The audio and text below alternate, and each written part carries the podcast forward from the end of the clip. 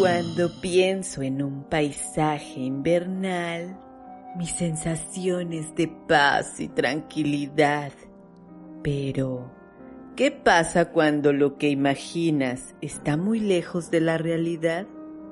Puedes pensar que exagero, pero a veces los sitios que parecen sacados de cuentos de hadas se pueden convertir en lugares de terror que solo tienen cabida en estas sombras paralelas. Y mientras te adentras en el espacio de lo imaginario, yo, Luna Moon, y mi compañero Simon Wolf irrumpimos en las profundidades de un bosque nevado y te transportamos hacia un sitio donde al parecer existen manifestaciones más dramáticas y aterradoras de las que puedas estar imaginando. Es así que sin más, y ante lo inevitable, transitamos por la siguiente historia. Hace 20 años yo trabajaba como camionero en Canadá. Me dejaba más ganancias que hacerlo en Estados Unidos. Me imagino que por ser mexicano, no sé. Lo importante en esta historia es que siempre estaba rodeado de bosques y nieve, y me ponía nervioso que llegara el momento en que se me dañara el camión y tuviera que sobrevivir en la nieve, pues viví casi toda mi vida en Quintana Roo. El punto es que el mentado día llegó. Yo nada más tenía un abrigo que me hacía parecer un oso, una radio, en los noventas no había teléfonos, y como me temía, estaba en el medio de la nada, en una carretera que no se transitaba prácticamente, y rodeado de neblina, nieve y árboles. Pasaron unos 45 eh, minutos y me había dado por vencido completamente con el motor del camión. No tenía ni idea de lo que le pasaba y el frío no me dejaba pensar tranquilo. Entré de nuevo al camión para refugiarme un poco. Localicé la frecuencia de emergencia en el dial de mi radio y nada, solo estática y ruido blanco. Seguía pensando en frío, valga la ironía, y empecé a buscar entre mis cosas. Ajá, Tenía un mapa de los poblados de esa zona entre los demás papeles que guardaba. La ruta más cercana hasta el siguiente pueblo era pasando el bosque. No tenía muchas opciones. La señal nunca llegó y no tenía comida. La noche estaba más presente y tenía que tomar una decisión deprisa. Antes de pensármelo más tiempo, tomé mi linterna, la radio portátil y mi documentación, aventurarme al bosque. La nieve me llegaba hasta unos centímetros antes de la rodilla y eso que soy un sujeto alto. La naturaleza me abrumaba con todos sus sonidos, pero no podía dejar de sentir que me estaban observando. Mis pisadas se hacían cada vez más pesadas y mi respiración estaba fallando. Definitivamente me estaba quedando exhausto.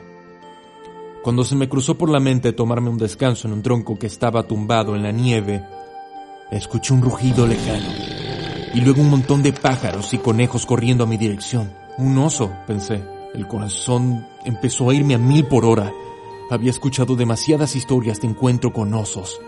Y no terminaban bien. Me desesperé y empecé a correr como pudiese. Mi condición física apenas si me ayudaba y estaba muy seguro de que ya estaba perdido. Me caí con las prisas y la nieve.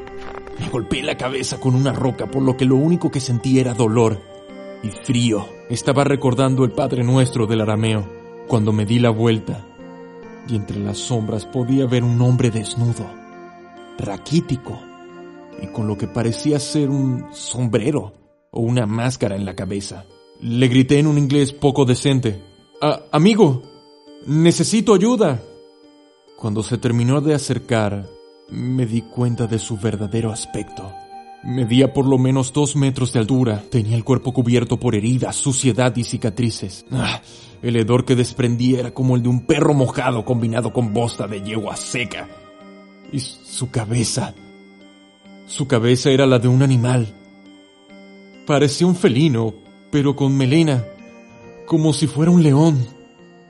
No, no daba crédito a lo que estaba viendo. Era algo atroz, hasta herético.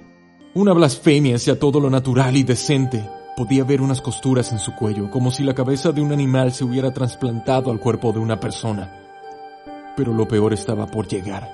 Enseguida escuché entre gruñidos salvajes la inconfundible voz de un hombre. Amigo, daño. Hablaba torpemente como si fuera un niño.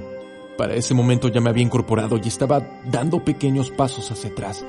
No le quitaba la vista a la criatura, la cual volvió a hablar.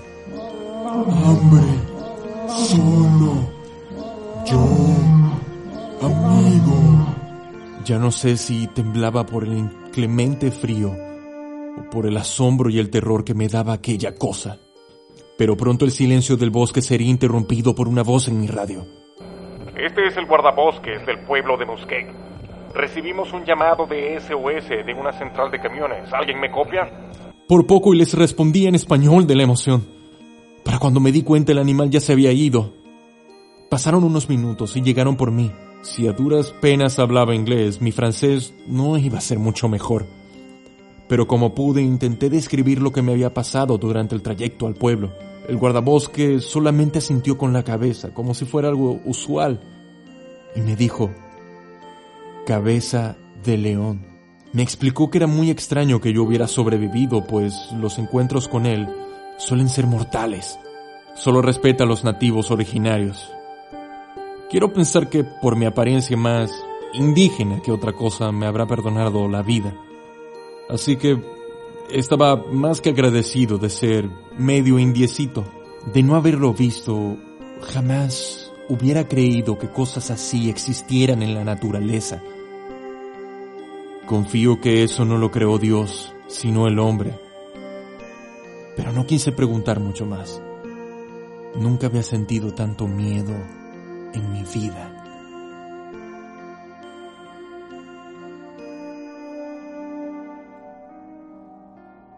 ¿Sería acaso suerte, destino o casualidad? Hmm, interesante reflexión.